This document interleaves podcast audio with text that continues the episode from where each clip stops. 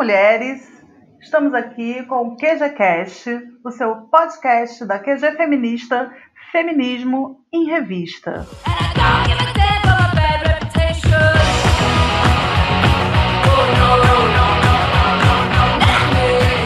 Finalmente, agora a gente estreou o nosso podcast.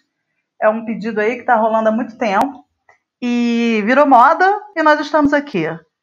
Nosso primeiro episódio, a gente vai falar sobre o feminismo, tentando tentando trazer né, as principais questões, explicar direito do que, que se trata esse movimento, o que, que ele é, o que, que ele não é e contra o que nós estamos lutando. Muita coisa para falar.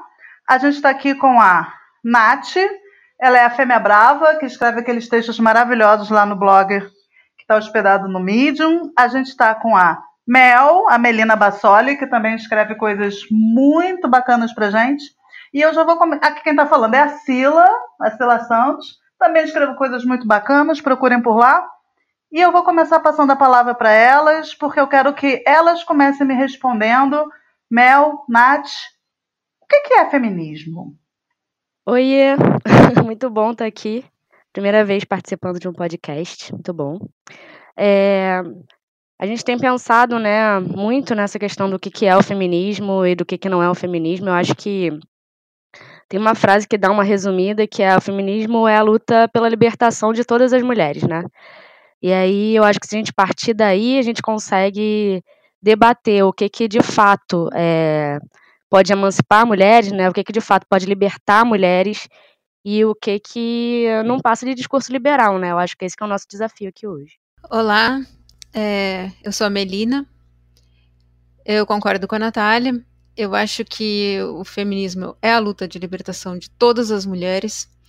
E se você faz algo que não é exatamente emancipador para todas as mulheres, você não passa de um discurso liberal. Se você está fazendo algo que você considera bom para você como pessoa, porém não fortalece o grupo como um todo, é apenas um discurso liberal. Então, isso tem sido apropriado muito né, como praticamente todas as lutas sociais são apropriadas pelo capitalismo, e por isso a gente tem que ficar muito de olho em que realmente emancipa e o que não emancipa.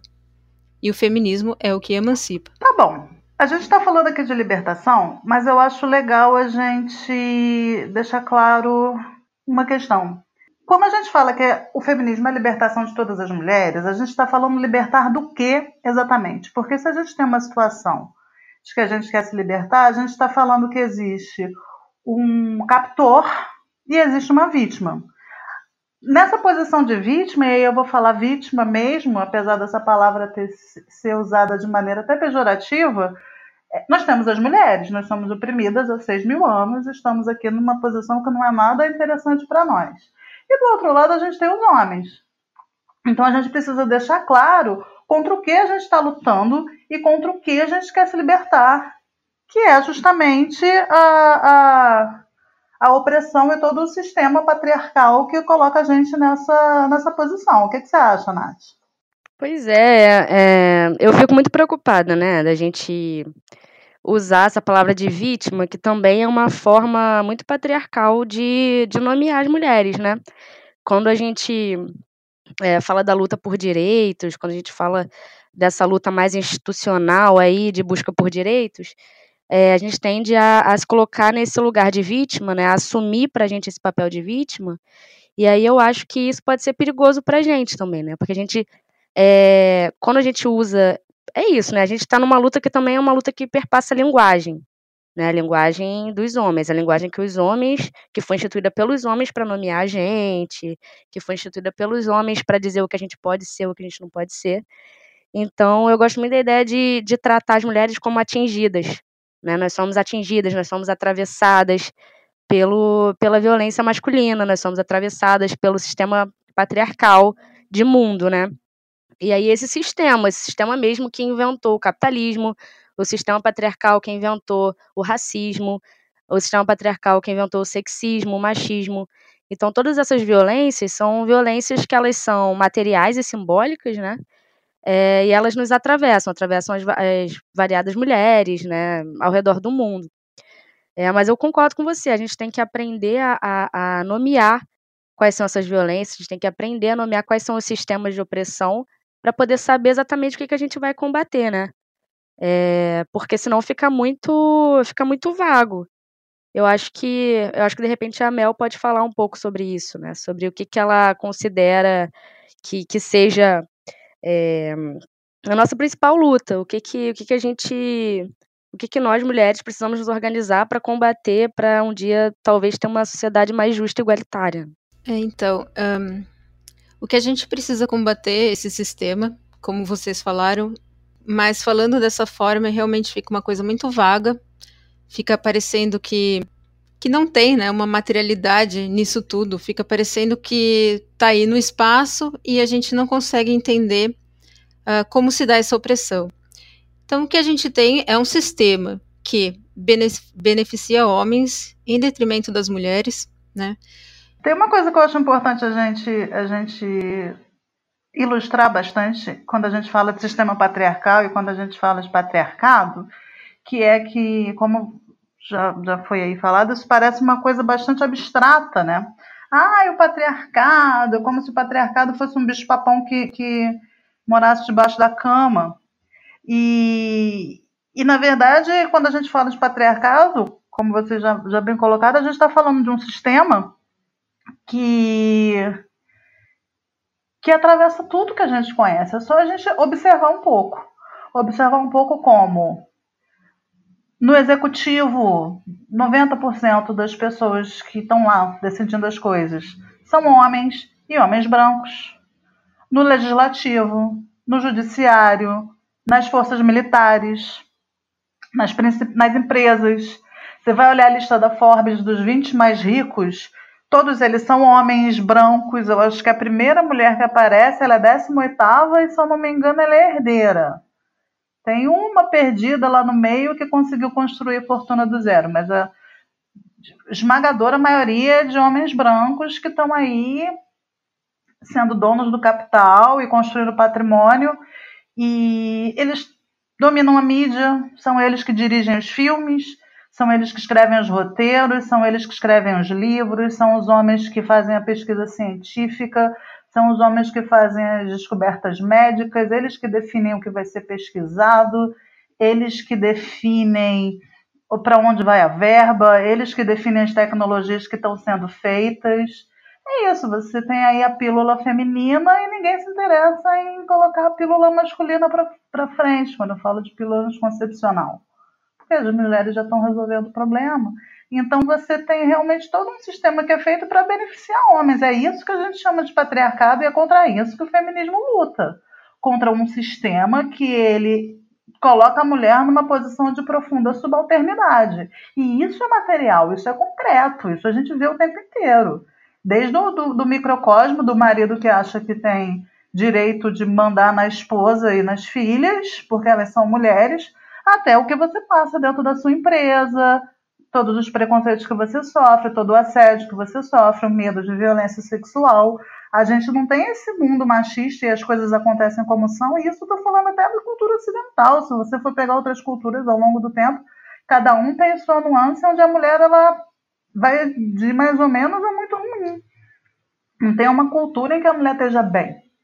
E e é em combate a isso que o, o, o, feminismo surgiu, é contra isso que a gente luta. A gente tem que ter muito claro aí o que está rolando. E eu acho que é importante a gente falar também que esse patriarcado ele funciona através de um sistema de gênero, um sistema que coloca papéis para as pessoas uh, seguirem de acordo com o seu sexo.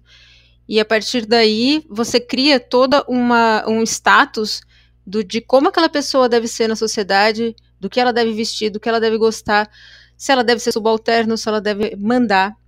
E, enfim, todo um sistema a, a partir do patriarcado de como funciona essa opressão uh, dos homens sobre as mulheres.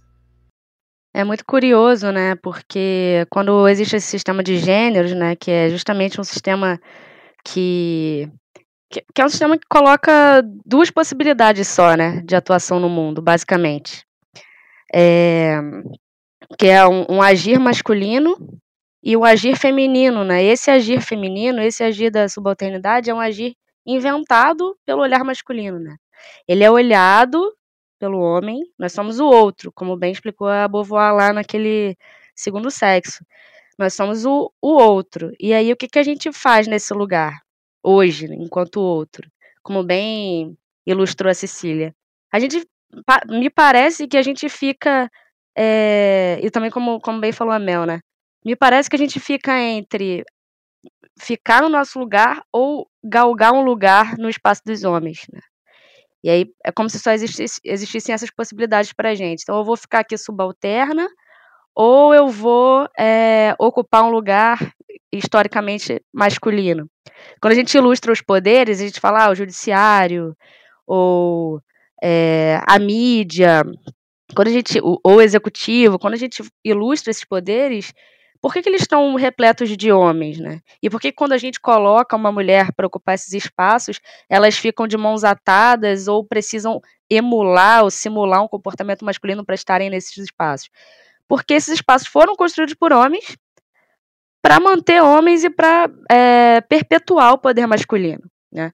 Então agora aí a gente tem consegue uma, sei lá, uma cota para mulheres de 10%, ou que seja uma paridade, uma cota para mulheres 50%, 50% de mulheres, 50% de homens no executivo ou no judiciário. É... O que, que essas mulheres vão fazer nesse lugar que foi forjado por homens para manter o poder dos homens? Né? Qual que é a possibilidade de atuação dessas mulheres aí? É... Eu acho que, que quando as feministas chilenas elas, elas questionam esse poder masculino, o poder que a gente almeja, né, é, enquanto feministas, elas estão perguntando isso, né? Digamos que um dia a gente tenha uma equidade de gênero, que é um mito que o feminismo liberal adora é, falar sobre, né? Equidade de gênero, equidade de, de oportunidades. O que, que a gente vai fazer? O que, que a gente pode construir de fato na ocupação desses espaços que historicamente são masculinos. Eu acho que uma das coisas que a gente tem que lembrar também é que a feminilidade ela existe em oposição à masculinidade. Ela não existe sozinha. Então você não constrói o poder através da feminilidade. Você tem, uh, você não tem como conquistar poder através desse papel que ele é por si só subalterno. É um papel de gênero que é para ficar subalterno, né? Então uh, não dá para você exaltar a feminilidade e tentar, a partir daí, conseguir libertação das mulheres. Não tem. A, a feminilidade ela existe para se opor a essa categoria que os homens inventaram para eles, que é uma categoria de poder. Então eu acho que que não tem como galgar o poder através é, da exaltação dessa feminilidade que é subalterna de qualquer forma. E o que que vocês, que que vocês chamam de poder assim? Qual seria um, o poder, um poder ideal para mulheres, assim? Olha, eu acredito que o poder das mulheres, é, no caso, é poder decidir sobre si mesmas, decidirem suas vidas, terem oportunidades reais de escolha, tá? Uh, as mulheres poderem construir uh, uma sociedade muito mais justa, tá? Não só para gente, para todo mundo, né? Para as crianças também, especialmente, que não seja essa sociedade completamente exploratória que a gente tem hoje.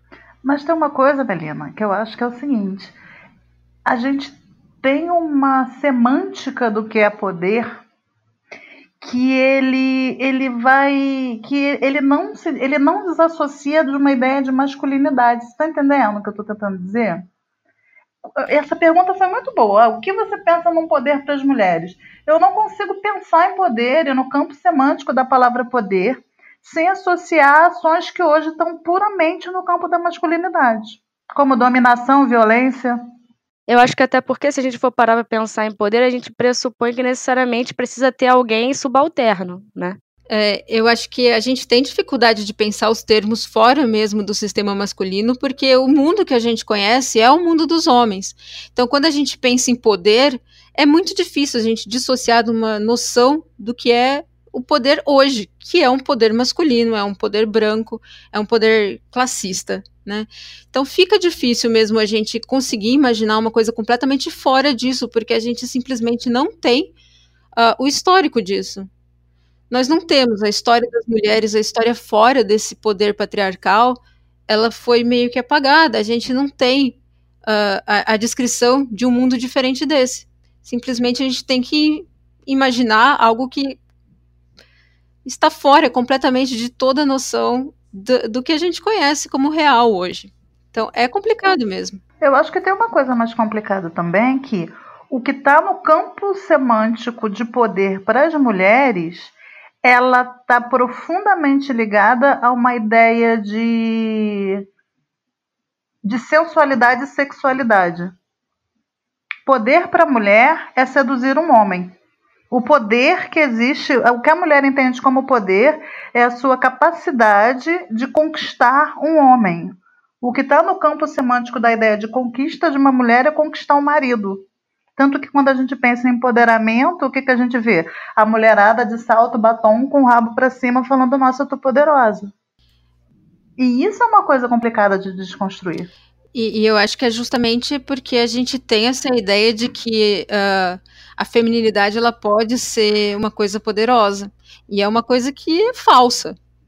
E quando a mulher tenta construir um certo poder, ela vai buscar onde? Na feminilidade. Mas é como eu falei antes, assim, a gente tem que pensar que a feminilidade ela só existe em oposição à masculinidade. É, então, eu acho que eu acho que essa ideia de poder, né, ela necessariamente ela tá ela tá atrelada ah, ah, se você se existe um povo que tem poder, existe alguém que está sendo subordinado a esse poder, né? Então eu acho que seguindo o raciocínio da Sila, é, necessariamente isso se coloca como como uma dicotomia também. É, quando a gente fala de poder, a gente necessariamente está falando de poder sobre alguém. É. Então isso é muito perigoso, assim, no que a gente, na nossa luta, né, por emancipação, o que que é, eu acho que de repente poder não deveria estar aí nesse, nesse campo, né? Por outro lado, a ideia de empoderamento de, de um povo, que é, eu estava lendo esses dias um artigo sobre isso, que dizia assim: bom, quem precisa se empoderar não tem poder, né? Homens nunca vão precisar de empoderamento, eles já detêm poder o empoderamento, ele não entra como uma busca por poder, na verdade, né? Ele entra como uma reafirmação de uma lógica da subordinação, né? É como, não sei se estou conseguindo me fazer entender. Eu acho que você tem um deslocamento de poder. Você não tem uma fonte de poder que jorra e aí vai um poder para um grupo um poder para outro grupo. Você tem o poder que hoje, numa sociedade capitalista, ela se manifesta basicamente como detenção de dinheiro e influência política. Poder é dinheiro, não é mais nada além disso. E aí você tem um deslocamento de poder de, para o grupo X ou grupo Y. E isso, assim, numa perspectiva de classe até discutível, né? Porque dentro de uma perspectiva de gênero, por mais que você tente deslocar esse poder, a, a mulheres, por exemplo, mulheres negras, elas vão ali ainda estar tá sempre atrás do, de um homem branco ainda, ainda, eu ainda acho que o que a gente consegue pensar. E, e, isso é uma discussão interessante quando a gente pensa em luta feminista. A gente quer derrubar o patriarcado e a gente quer tirar o poder dos homens. E aí a gente vai assumir esse poder. E, porque tem uma lógica por trás disso. A gente vai bancar se apropriar dessa lógica? É que eu acho que. Eu acho que a Mel quer falar também, mas eu só queria fazer um adendo. Eu não sei exatamente se se poder é. Porque a gente, na sociedade capitalista, é claro que poder está relacionado a dinheiro, claro que está. Mas digamos que numa sociedade utópica todas as mulheres tivessem dinheiro. Ou numa sociedade utópica todo, todo o povo negro tivesse dinheiro. É, mas ainda fosse uma sociedade racista, ainda fosse uma sociedade misógina, né? Como é que a gente resolveria isso? Não, né? Não sei. Eu acho que é, a gente tem dificuldade de pensar essas categorias fora da realidade que a gente conhece hoje. Então, o que a gente conhece hoje como poder é justamente você é, subjugar alguém. E existe tipo um limite de poder e esse poder tem que ser distribuído entre algumas pessoas eleitas só. E quando eu penso poder no feminismo ou poder das mulheres, um poder de emancipação, eu penso que é um, um um poder de, de não estar subordinada a ninguém, entendeu? Eu não penso como um poder que você vai exercer sobre alguém. Mas. Você pensa como liberdade mesmo. Sim. Mas no sentido da palavra estrito senso. Sim, talvez, talvez seja um poder para o grupo que, que acaba sendo um poder uh, que, que se torna de todos, todos os indivíduos. Mas um, não é um poder de subjugar. Eu não quero ter o poder que os homens têm hoje na sociedade, entendeu? Eu não quero ter o poder de subjugar alguém, de oprimir alguém. Eu não quero esse poder, eu não quero tomar o lugar dos homens na sociedade. Eu quero simplesmente que não exista mais alguém nessa posição. Alguém na posição de opressor e alguém na posição de oprimido. Então, um, o poder, quando eu penso de a gente alcançar, é mais nesse sentido de liberdade, mas talvez seja uma questão de palavreado mesmo. A gente tem que repensar as palavras que a gente usa, com certeza, concordo.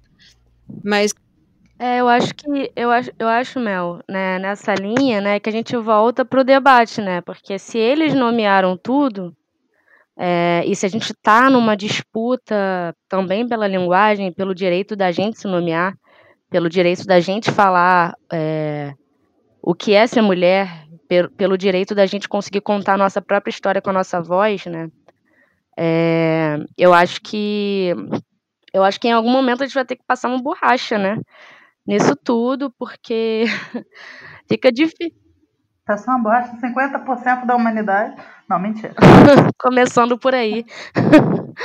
é, mas eu acho que é uma, é uma disputa que, que é uma disputa de raiz mesmo. É, quando, quando a Margareta Pisano, quando a Beauvoir, quando a, a, a Jane Rich vão falar pra gente que o mundo é dos homens, né?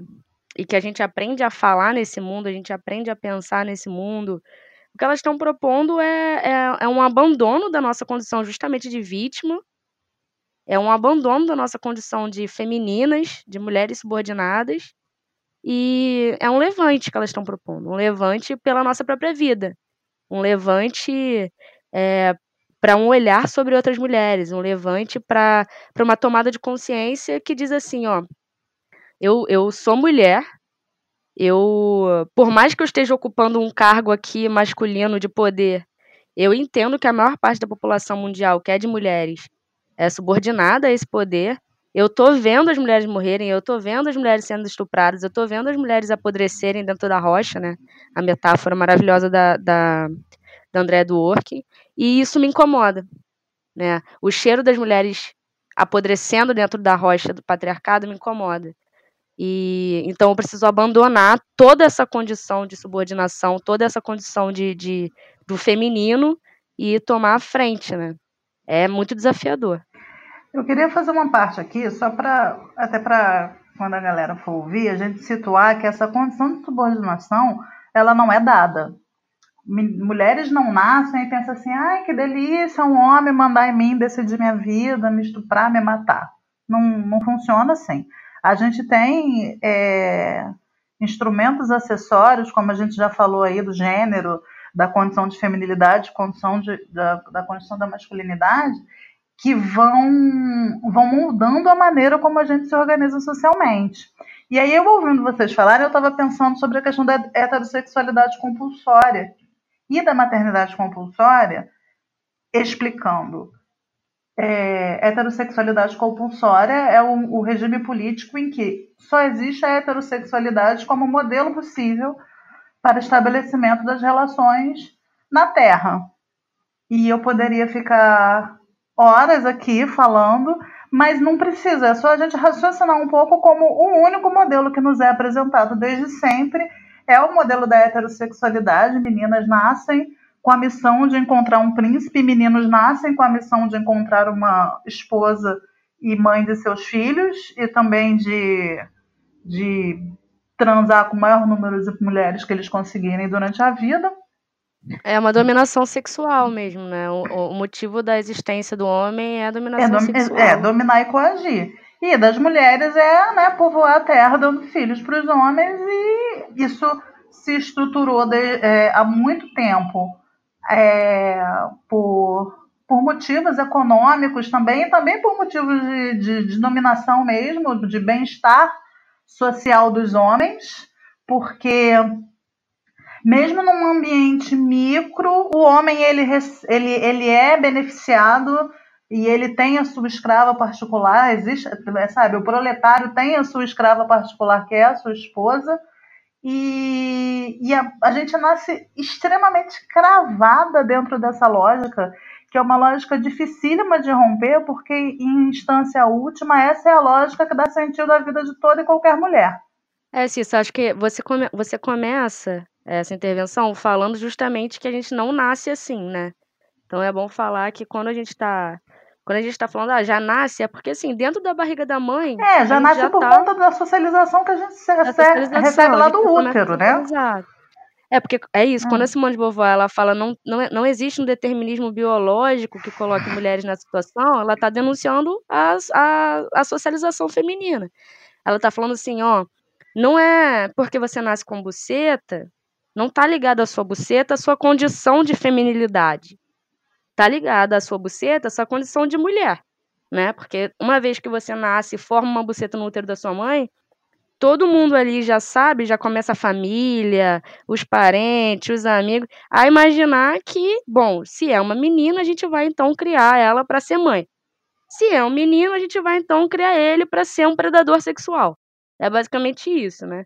Então é sobre isso que a vovó tá falando, e é muito bom a gente lembrar é sobre isso que ela tá falando, que ela tá falando que assim, não é o seu não é porque você nasce de um determinado jeito que você vai ser mais dócil ou que você vai ser mais agressivo. É, você é mais dócil Mas, porque é? te ensinam a ser assim, já que você nasceu de um determinado jeito, se é que me fiz, me fiz entender. E aí, assim, por que que eu, por que que eu, que eu toquei nesse assunto? Porque quando a gente fala de libertação, quando a gente fala, quando a gente faz essa discussão de poder, quando a gente fala de luta contra o patriarcado, na verdade a gente está falando também de desmontar todas essa, de desmontar essa lógica interna. É o pessoal é político, né?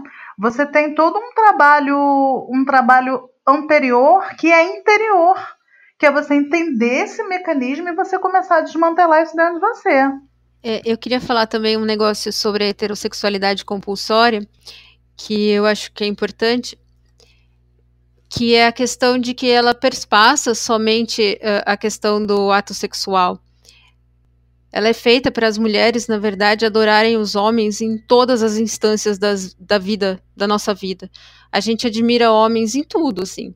Tudo bem que o patriarcado fez uh, fez a gente só conhecer a história dos homens, mas se você for pegar quem a gente admira, né, são sempre os nossos pais, os nossos professores, são artistas homens, são cantores homens, são escritores homens, são eles que estão na academia, tá? São eles que estão na escola para a gente aprender. Assim, toda a nossa vida é construída em torno dos homens e de forma a gente não confiar em outras mulheres, da gente desconfiar delas, a gente achar que mulher é falsa, que mulher mente, ah, que mulher não serve para ser amiga, né? Então a heterossexualidade compulsória ela não está somente uh, em torno do ato sexual, mas assim ela está em toda a nossa vida e quando a gente percebe isso e tenta desconstruir isso é uma das coisas mais libertadoras que o feminismo pode fazer por nós, assim, desconstruir a heterossexualidade compulsória. A Melina, inclusive, tem uma página chamada Leia Mulheres, tá no Instagram, enfim, é, que é excelente, assim, que é o momento merchan, né? Que é, assim, é interessante para a gente conhecer escritoras mulheres, né? A gente, é, às vezes a gente fica brincando que a gente quer construir um gueto de mulheres. Porque é importante priorizar mulheres e é um desafio, na real. É um desafio. Porque a heterossexualidade compulsória, ela é, na verdade, a principal ferramenta do patriarcado para nos envolver em torno dos homens, né? Para é, é, nos colocar à disposição dos homens, tanto os nossos corpos, e aí, aí sim, né, tem a ver com como a gente gira os nossos afetos para homens, isso com certeza passa pelo tesão também, Porque, assim, quando as feministas lésbicas elas propõem uma desconstrução da heterossexualidade compulsória, elas, inclusive, querem sim que a gente reveja o nosso tesão. Porque o tesão, bem como o gosto, é socialmente construído, né? A gente precisa acreditar nisso. A gente precisa acreditar que os nossos gostos são socialmente construídos. Porque senão vai ser tudo determinismo biológico. E aí a gente vai entrar numa luta aí absurda de, de querer entender o que está no nosso gene e o que, que não está. Então, assim, o feminismo precisa acreditar, e as feministas precisam acreditar, que tudo que a gente é é fruto da socialização, né? Boa parte, pelo menos, é fruto da nossa socialização, a maior parte de nós, né? Então, se eu gosto de pimentão ou não, isso com certeza tem a ver com como eu fui educada para comer pimentão ou não, né? E aí é uma analogia um pouco esdrúxula, mas é, é, é por aí, sabe? É, é como a gente. Numa sociedade que educa meninas para adorarem homens, para e para detestar mulheres, né? Para se, se, se relacionar com mulheres é, de uma forma a rivalizar mulheres, antagonizar mulheres, né? E é isso, né? Adorar os escritores, adorar os diretores e ficar. Hum. Eu me lembro quando eu era nova, é, eu ouvia muito a minha irmã falar assim: ah, eu, eu, eu prefiro escutar homens é, cantores. Prefiro a voz dos homens, eu não gosto muito do timbre feminino. Acho voz de mulher um pouco enjoada e tal. E é muito doido, porque eu repetia isso. Eu repetia isso por aí. Eu falava, nossa, é, eu também, né? Quando eu era bem nova, assim. Eu não gosto muito da voz de mulheres. Só que, mano, eu passei a vida inteira é, escutando bandas de homens, homens compositores. Na minha família sempre se escutou muita música, né? E aí eu sempre. É, a nossa principal referência eram os caras, né? E quando era pra ouvir mulheres, era. É, ouvir, tipo, artista de, de infantil, né? Tipo, Xuxa, Angélica. E quando era pra ouvir homens, a gente ouvia MPB, a gente ouvia Bossa Nova, a gente ouvia. Lembro que meu avô ouvia muito eh, Nelson Gonçalves em casa. Então, assim, é muito doido, porque a gente, a gente começa a repetir as coisas que a gente é educada, a gente entende aquilo como se fosse o nosso gosto. Tanto é que em famílias que, que existem pessoas é, homossexuais, a chance de outras pessoas serem homossexuais aumenta. É muito doido, assim, na minha família, por exemplo, tem em cada núcleo tem um gay ou uma lésbica. Ninguém é assumido, claro, mas tem, tem lá, sacou? Porque a gente consegue ver isso, é uma referência, sabe? Não, não, necessariamente eu preciso me relacionar com homens. Olha ali, ó, a minha tia, que se relaciona com mulheres e é feliz, sabe? Então acho que é muito perigoso, né? Se é, a gente, a gente é, primeiro, pensar que nascemos de um jeito e pronto. E segundo, é, é perigoso e é também se colocar num, numa zona de conforto, né? Ah, eu não quero desviar o meu tesão e pronto. Que é o mesmo argumento que os homens usam para consumir pornografia. Ah, é como eu sinto excitado. Ou para consumir prostituição. Ou para práticas do BS, BDSM, por exemplo, práticas violentas de sexo. É um argumento que, ah, é o meu tesão, então deixa. No meu tesão ninguém mexe. Então acho que a gente precisa olhar para isso, cara. A gente precisa olhar, pra, a gente precisa começar a admirar mulheres, sabe? Começar a se relacionar com mulheres, começar a, a ouvir mulheres de fato. E, e, cara, o tesão vem. Chega uma hora que o tesão vem. Eu queria falar umas três coisas aí, mais ou menos, sobre isso. Primeiro, assim, eu sou mãe, eu tenho um menino de 5 anos, e quando você está ali na tarefa de educar uma criança, Nath tem sobrinhas também, ela com certeza observa isso, Melina também tem. É, é muito claro como a criança reproduz aquilo que ela vê e aquilo que ela escuta. Se uma criança tem um determinado comportamento, você pode prestar atenção que ela aprendeu aquilo em algum lugar, ela reproduziu aquilo de algum lugar. Tem até um, um, um episódio muito engraçado que é uma lembrança de infância que eu tenho, que uma vez minha mãe me deu um brinquedinho e aí eu não sei por que me deu uma louca. Eu peguei o brinquedinho e saí quebrando o brinquedinho, que nem uma maluca, porque eu estava reproduzindo aquelas cenas de novela em que alguém pega e sai quebrando o quarto todo. Então eu tive meu momento assim, Maria de Fátima, né, que era o que dava na época daquela novela, e achei aquilo máximo e fui reproduzir.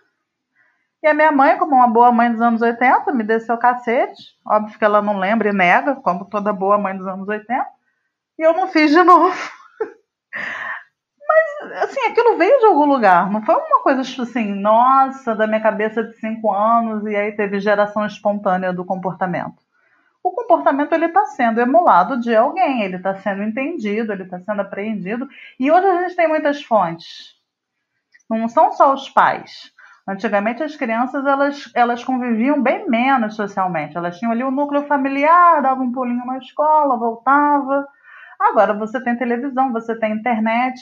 A gente ainda nem tem estudos assim sobre impacto de televisão, que dirá impacto de internet no, no aprendizado, no comportamento, nas influências ali das crianças. O povo não chegou à conclusão nem se videogame faz a gente metralhar as pessoas ou não, que dirá o que vai o, o a influência de, de, Bom, eu acho que não metralha, mas enfim. E que dirá a influência do smartphone. Mas fato é, você não tem aí ainda estudos longitudinais conclusivos que avaliem o impacto de todas as influências que uma criança recebe.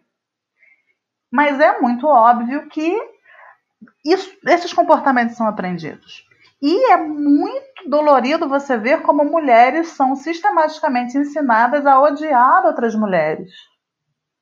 Como elas, quando entram na adolescência, o primeiro comportamento assim muito muito sutil e muito visível é um comportamento de rivalizar outras meninas e tentar se diferenciar delas, sendo a mais bonita, sendo a mais engraçada, se aproximar dos meninos de alguma forma ali obter a admiração deles, é, antagonizando as outras mulheres. Sobre como a gente fala coisas sobre como, ai, não dá para confiar em mulher, mulher é chata, e só podia ser mulher. Como a gente reproduz essas piadinhas que os homens fazem a nosso respeito como uma forma de obter aprovação deles. A gente vive procurando biscoito de macho, isso é tão deprimente, sabe? Como isso é colocado na nossa psique desde pequeno. A gente tem uma nossa estima tão esmagada e aí a gente cresce desesperada, competindo com as outras meninas por aprovação dos homens. Como a, a, a heterossexualidade compulsória, ela, ela funciona tão bem para difundir a misoginia, né? que é o ódio às mulheres, e é um mundo que odeia mulheres. Não é difícil perceber isso. A gente tem um comportamento de ódio às outras mulheres, mesmo sendo mulher. Desconstruir isso é uma tarefa a gente aprender a confiar em mulheres, aprender a ajudar outras mulheres, a defender outras mulheres e principalmente ter, ter ovário para antagonizar os homens, que a gente aprendeu a realmente a adorar. E tinha uma terceira coisa que eu ia falar que eu não lembro, né? Mas acho que esses apontamentos que eu fiz aí são, são, são importantes, assim. Um dos principais desafios do feminismo para a gente conseguir pensar em derrubar o poder dos homens é a gente conseguir se enxergar como classe e a gente parar de, de, de odiar a nós mesmas e odiar a nossa semelhante, que são as outras mulheres. E ensinar isso para as nossas meninas. Eu acho que isso é essencial. Assim, é a, é a principal coisa, o principal desafio do feminismo hoje é reunir as mulheres. É fazer as mulheres se entenderem como membros de uma mesma classe e que precisam estar juntas para poder uh, superar né, esse sistema patriarcal que a gente tem hoje. E voltando um pouco, Cecília, disso que você falou da, de como as crianças, a gente vê muito claramente como elas são uh, ensinadas a gostar das coisas ou se comportar de uma certa forma, né? Eu sou professora e a gente brincava, inclusive, na, na sala de professores depois da, reunião de pais, quando a gente conhecia os pais de muitos alunos, que era assim, oi, eu sou o pai do fulano, e a gente fazia, ah, tá, agora eu entendi o fulano. Porque assim, os pais, eles têm muita importância na criação dos filhos ainda. Tem a televisão, tem a internet, tem a escola, claro, tem a religião, tem uma série de outras coisas que eles vão adquirindo, mas ainda especialmente de crianças pequenas, né, os pais são extremamente importantes para a formação. E era muito claro para gente o comportamento dos pais, como eles chegavam a conversar com os professores, e o comportamento das crianças. Assim, era muito visível que, que tinha muito a ver, assim, como as crianças se comportavam e como eram os pais dela. Era impressionante. É engraçado, né? Porque todo mundo fala que criança é uma esponja, que não pode falar palavrão perto de criança porque criança absorve tudo. Ah, porque fulano agora tá com uma mania assim, assim, assado, porque ouviu na escola. Todo mundo sabe que criança é esponja. Mas na hora de assumir a responsabilidade é, da criação da criança, né, de assumir a responsabilidade, tipo, ela vai reproduzir as coisas que eu estou ensinando, as pessoas acham que não, as pessoas querem dizer que a criança nasceu daquele jeito. Ah, então a minha sobrinha é muito espivitada, não sei por que ela é assim. Ela nasceu assim. Ou, ah, porque minha sobrinha fala muito. Não sei por que, que ela fala muito, não sei, não sei por quê. Porque ela é hiperestimulada, né? Então é muito doido, né? Como dois pesos, duas medidas para a gente entender a formação das crianças nessa sociedade. E, e é curioso, porque a gente, é, como, como a Cissa estava falando, é, a, gente, a gente não tem noção do que, do que a internet vai provocar né, na, na vida dessas crianças. Mas a gente já tem alguns números aí de como, por exemplo, as crianças estão tendo muito mais acesso a sites de pornografia muito mais novos. Outro dia eu estava numa, palestra sobre, sobre indústria do sexo. E aí a, palestrante, que é a Raíssa, aqui de, do Rio, uma, uma mulher incrível do direito, que estudou inclusive feministas para fazer a, a, a, tese dela sobre prostituição, que é muito raro, né? É, as pessoas partem de, de, uma, de uma proposta é, da observação da prostituição como se fosse uma agência, como se fosse escolha, e aí não usam as feministas para falar de prostituição. É, e a gente usa, né? A gente acredita que tem que usar as feministas para falar de prostituição. E aí ela estava lá apresentando a tese dela e falou assim: ah, porque segundo fulana de tal, eh, as crianças têm acesso à prostituição, à, femi desculpa, à pornografia é, com cerca de 11 anos agora. E aí um garoto que estava do meu lado fez, puf, 11 anos. Muito antes. Eu tive acesso muito antes. Então, é sobre isso, né? A gente não tem a gente está aqui reclamando da, da, da prostituição, da pornografia, porque elas estão educando os nossos filhos, né? Os nossos sobrinhos, os meninos.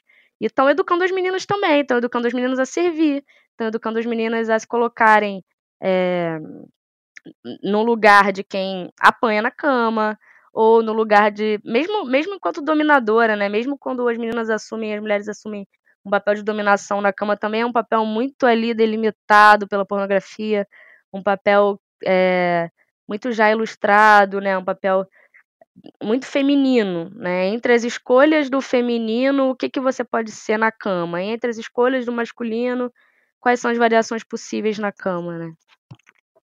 É, eu queria falar primeiro que eu fiquei bem contente em saber que ela vai fazer doutorado sobre prostituição, porque eu li a tese dela de mestrado sobre pornografia, eu achei excelente, né? E busquem aí, porque eu acho que tem na internet, ou tem o livro, né? Raíssa Duarte. E a pornografia como discurso de ódio contra as mulheres, alguma coisa assim. Enfim. E segundo que o jeito que a gente cria realmente os meninos e as meninas é muito cruel.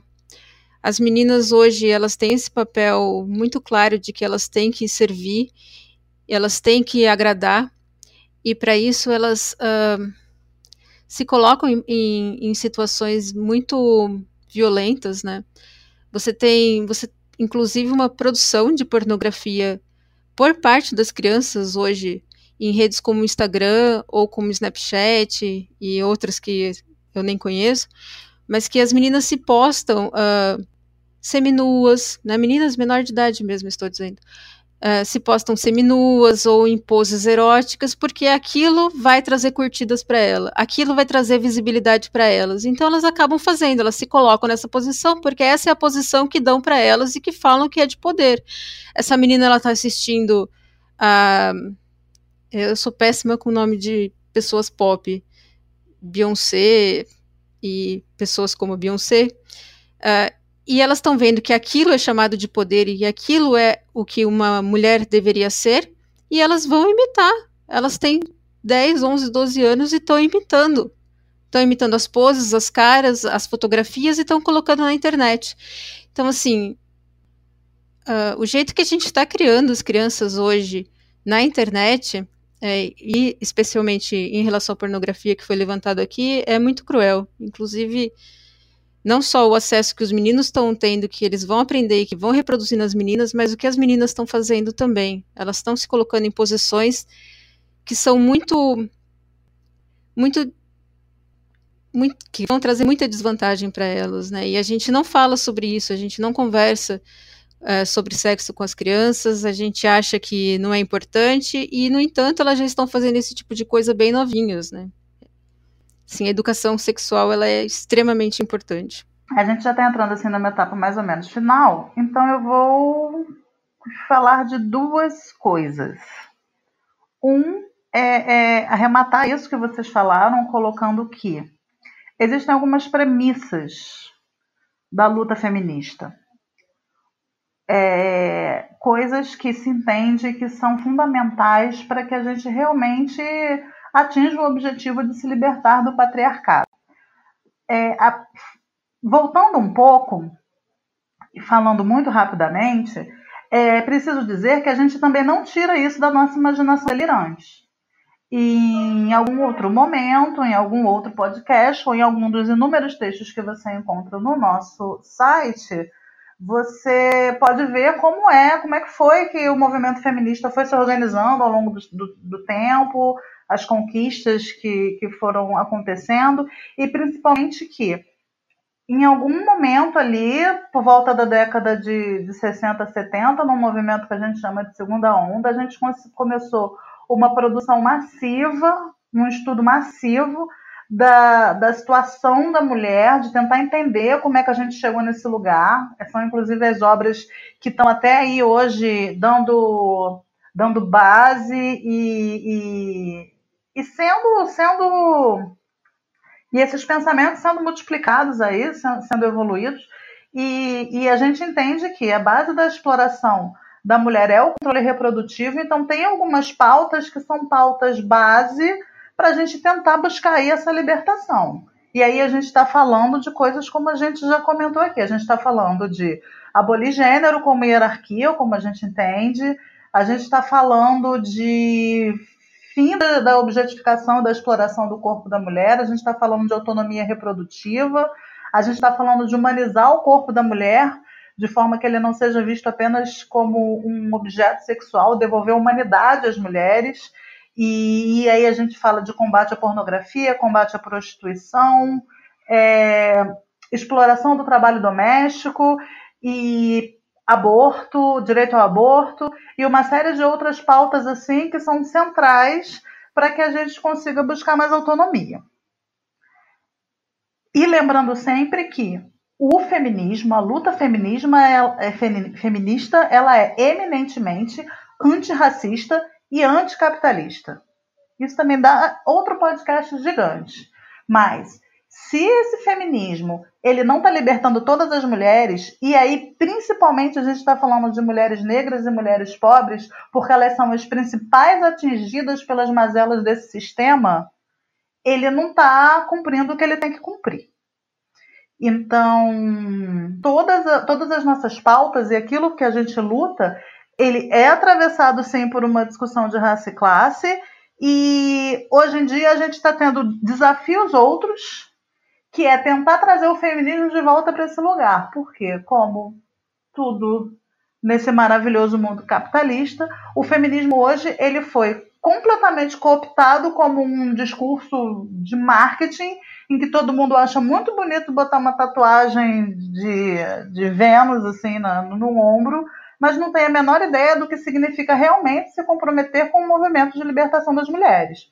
E aí eu queria passar a, a palavra para as meninas dentro desse, desse mote que é o que está rolando hoje em relação ao movimento feminista e como a gente pode tentar dar aí essa correção de rumos para a gente realmente atingir os objetivos que a gente pretende. Então, é, Sila, eu acho que quando a gente fala em abolição de gênero, a gente consegue dar conta de, de toda a luta feminista. É, porque que, o que, que as mulheres estão propondo desde que começaram a teorizar sobre a situação da mulher no mundo, é, desde os anos 60, 70. A própria Beauvoir também, que, que lançou o Segundo Sexo aí em 49. É, o que que o que que ela, o que que a gente está falando, né? O que que é essa abolição do gênero? É a abolição da condição de subordinação da mulher. Ficou rimou, né? Não queria parecer tão cafona com essa frase, mas eu acho que é, porque quando a gente fala em gênero, a gente está falando dessa escola, né? Dessa, dessa produção de papéis sexuais. Inclusive, a gente nem gosta muito de falar de gênero. Quando a gente fala em gênero, a gente fala, bom, está falando de papéis sexuais. É essa escola que todo mundo frequenta, que é a socialização, que diz o, o lugar que a mulher tem que estar. Tá. Então, se a gente fala assim, não vai mais existir gênero, que é a hierarquia, que são os papéis sexuais, que é a socialização para os papéis sexuais, para que eles sejam cumpridos, é, a gente está falando, acabou toda a estrutura que o patriarcado inventou para a dominação das mulheres. Né? Então, é, é sobre isso que a gente está falando. Como abolir gênero. Quando a gente fala de abolição da prostituição, abolição da indústria do sexo, abolição da, da, da feminilidade, abolição, tudo isso é abolição de gênero, na real. É, que é o principal desafio do, do feminismo hoje. E como que isso está sendo cooptado pelo liberalismo, pelo capitalismo? Quando a gente se apropria das lutas sociais, dos movimentos sociais, né, quando, quando o capitalismo se apropria, na verdade, quando o liberalismo se apropria das lutas é, sociais, ele esvazia o sentido. Então, por exemplo, hoje a gente está vendo muitos homens incomodadíssimos com as atrizes da Globo que agora são feministas e estão fazendo mimimi. Ou, ah, agora eu não posso falar mais nada e tal, não sei o quê a gente está incomodando de alguma forma, né? As mulheres auto-identificadas como feministas estão incomodando de alguma forma, mas até que ponto esse feminismo global, né? Esse feminismo da Globo, esse feminismo é, das camisetas, esse feminismo das tatuagens é, de empoderamento, até que ponto esse feminismo ele desagrada homens, né? Ele fica aqui no discurso, no vazio, e até que ponto ele de fato é, modifica as estruturas patriarcais. Né? Acho que essa que é a pergunta que a gente começou esse podcast, que é, é a sua decisão individual, ela pode ser considerada uma, uma, uma decisão feminista? Ela, de alguma forma, ela emancipa mulheres? De alguma forma, ela tira mulheres da condição de subordinação? Ou ela, na verdade, reafirma o poder masculino? Né? E aí eu acho que esse que é o grande desafio e, e é, e as feministas chilenas tão, escrevem maravilhosamente bem sobre isso. A Margarita Pisano, a Andréa Franulic, é, a Eda Gaviola, elas escrevem muito bem sobre isso que elas vão falar. As mulheres só vão conseguir se libertar, né? Abolir gênero ou se libertar dessa condição de, de, de, de agradar homem, de subordinação, quando elas, primeiro, né, Beauvoir de novo, se perceberem enquanto uma classe, que a Beauvoir denuncia isso no segundo sexo, como em vários outros movimentos isso acontece, no movimento negro, no movimento de, de judeus, é, como eles se identificam enquanto classe, no movimento proletariado, e as mulheres não. Então, voltando, é, é, nosso principal desafio é unir mulheres no entendimento de casta sexual. E depois, como a gente faz mulheres a, é, é, se voltarem para mulheres, para a educação de mulheres, para a emancipação de mulheres, para o cuidado de mulheres é, o amor entre mulheres, para, enfim, abrir mão dessa condição de, de feminina, feminilizada de, de subordinação, né? Então, é, os riscos do feminismo liberal é, é continuar fazendo simplesmente um burburinho sem sentido. É continuar fazendo um barulho, é, um peitaço, um, beida, um beijaço, e esses, essas pequenas agitações aí que, que, na verdade, não emancipam. Que muitas vezes, inclusive, podem ser reapropriadas pelo liberalismo, e vem sendo reapropriadas pelo liberalismo, no sentido de fortalecer o poder masculino, né? Então, eu acho que o feminismo ele precisa. É, é como se a gente precisasse juntar nossas peças de novo. Vem cá, volta todo mundo, volta, calma aí, equipe, vamos pensar aqui.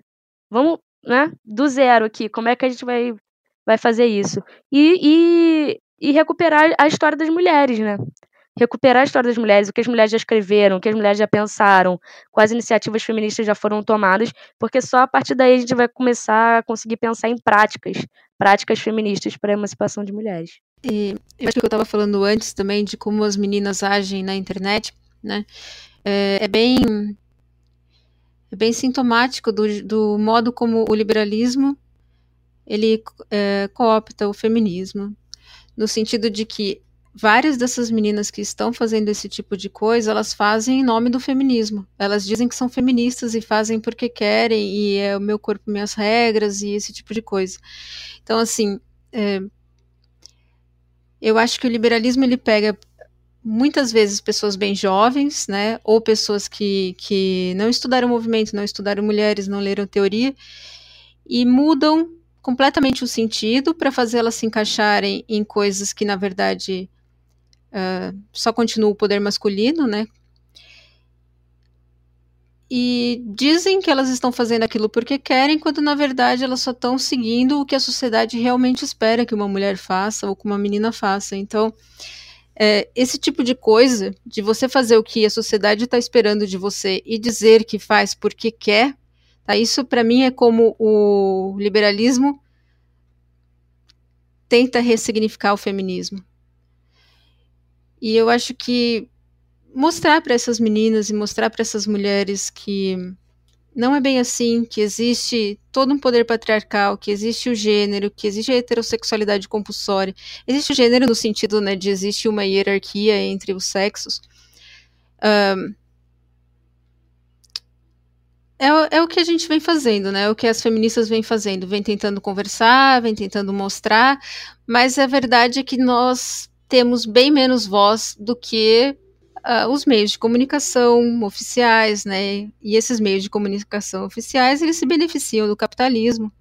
Então, eles vão tentar perpetuar esse tipo de coisa.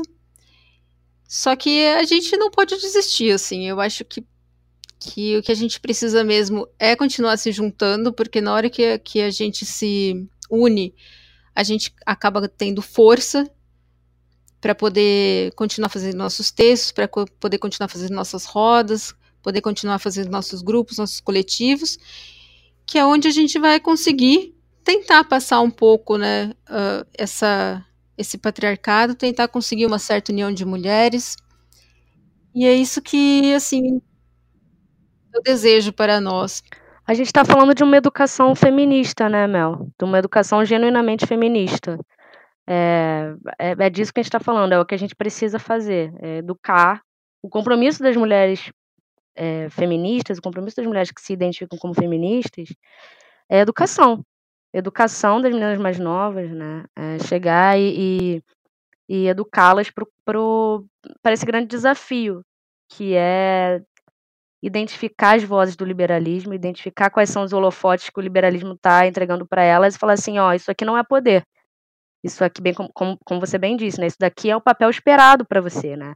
A gente tem duas possibilidades na sociedade. Uma é a mulher pornificada e a outra é a dona de casa. Né? Isso está muito bem ilustrado na nossa socialização. As duas servem sexualmente homens. E aí, como é que a gente vai fazer isso? É postando uma foto pelada? Bom, a gente precisa questionar. Né? A gente precisa questionar é, o liberalismo. E aí a gente precisa educar mulheres para que elas tenham é, discernimento de, de, e a coragem de sair dessa zona de conforto que é, que é a manutenção do patriarcado. Sim, eu acho que é formar uma visão crítica da sociedade, uma visão crítica de si mesmas, né, e uma visão que consegue compreender como o patriarcado funciona. Ela não é. Uh, tem um texto da, da Cecília, inclusive, que fala isso, né? É, não é um lugar fácil da gente estar, mas uma vez que você está, você não tem como sair porque ele te abre os olhos de uma certa forma e a partir daí você vai conseguir modificar a sociedade, né? Vai conseguir modificar a si mesma e tratar mulheres de forma diferente, tratar homens também de forma diferente, né? E conseguir uma união muito melhor, né? Uma coisa que eu acho importante aí, gente, já entrando num ritmo de encerramento, tem algumas coisas que a gente sempre fala assim mais internas, mas é, é interessante a gente falar abertamente que é se a sua ação feminista pode causar ereção num homem, a sua ação feminista tá errada, amiga. Sabe? Se, se, se aquilo ali corre o risco de fazer um homem ficar de pau duro de qualquer forma, então não tá muito legal. Ela não tá servindo ao que ela deveria servir. Feminismo bom é o feminismo que incomoda o homem, que tira ele da zona de conforto, que faz ele ficar puto porque ele está perdendo algum privilégio. É para incomodar. É para eles ficarem incomodados, pensando: como assim? eu não estou mais no centro do universo.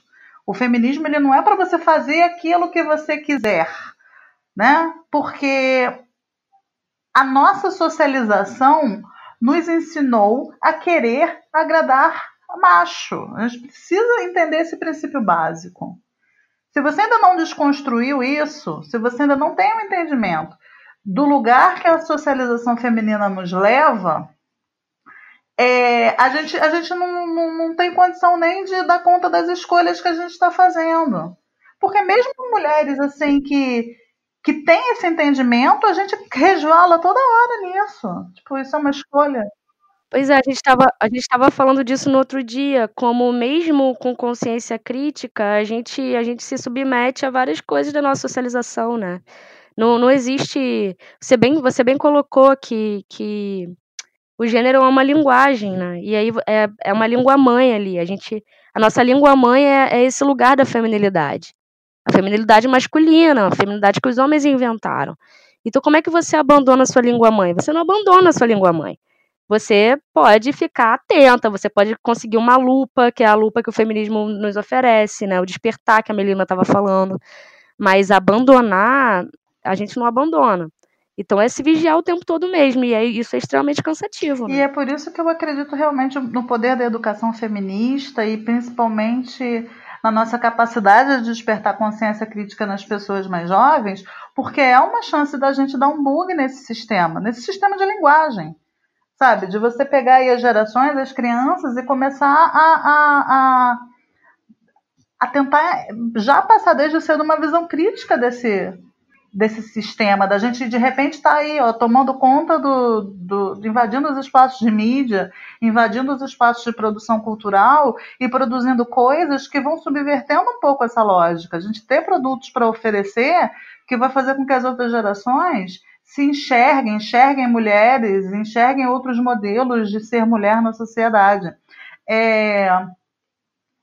Tem sempre uma briga, né, para dizer se o feminismo ele é revolucionário ele é reformista, mas se a gente for pensar que são seis mil anos de patriarcado, que a gente não teve nenhuma sociedade em que, notadamente, mulheres não foram exploradas, conseguir reformar é revolucionário estar aqui com tudo que o patriarcado nos submete é revolucionário. Sempre digo, há 200 anos nós mal poderíamos frequentar escolas. Hoje a gente está aqui fazendo um podcast para falar, galera, pau, pau no patriarcado. E isso é, é, é poderoso, sim, isso é potente. A gente não pode perder isso de vista. Porque a gente também tem uma, uma tendência de olhar para todo o problema e esquecer que a gente está caminhando e a gente está resistindo, sabe? O, o contra-ataque é sempre muito grande, a gente não pode dormir no ponto. Piscou o olho, o, vem o, o, liberalismo, vem o capitalismo, o patriarcado se reformula e, e, e, e, a gente perde muita coisa também. Mas nós estamos aqui, nós estamos resistindo. Então é isso, pessoal. Acho que a gente já falou bastante coisa. Tem mais um caminhão de coisas para falar. A gente colocou aqui conceitos que são bastante importantes para vocês entenderem. Entender o que é, patriarcado, como ele opera, heterossexualidade compulsória, gênero. Tá com dúvida? Vai lá no, na página da QG, no Medium. E a gente também está com site agora, www.qgfeminista.org. A gente está migrando os, os textos então você não vai encontrar ainda bastante texto no site, mas eles estão todos lá, www.media.com/qg tracinho feminista. A gente tem o Facebook, a gente tem o Instagram e os, os temas bombam de tudo quanto é lado. Tem informação por aí, tem consciência crítica se formando, é participar. E agora a gente tem o podcast que é para você ouvir enquanto você cozinha e faz o que acha interessante.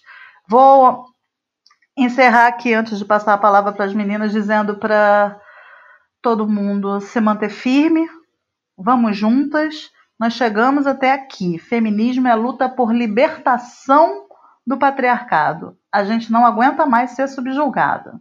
Agora eu vou passar para Melina, depois para Nath. Bom, gente, é isso. Então eu acho que nós não podemos deixar o capitalismo se apoderar da nossa luta.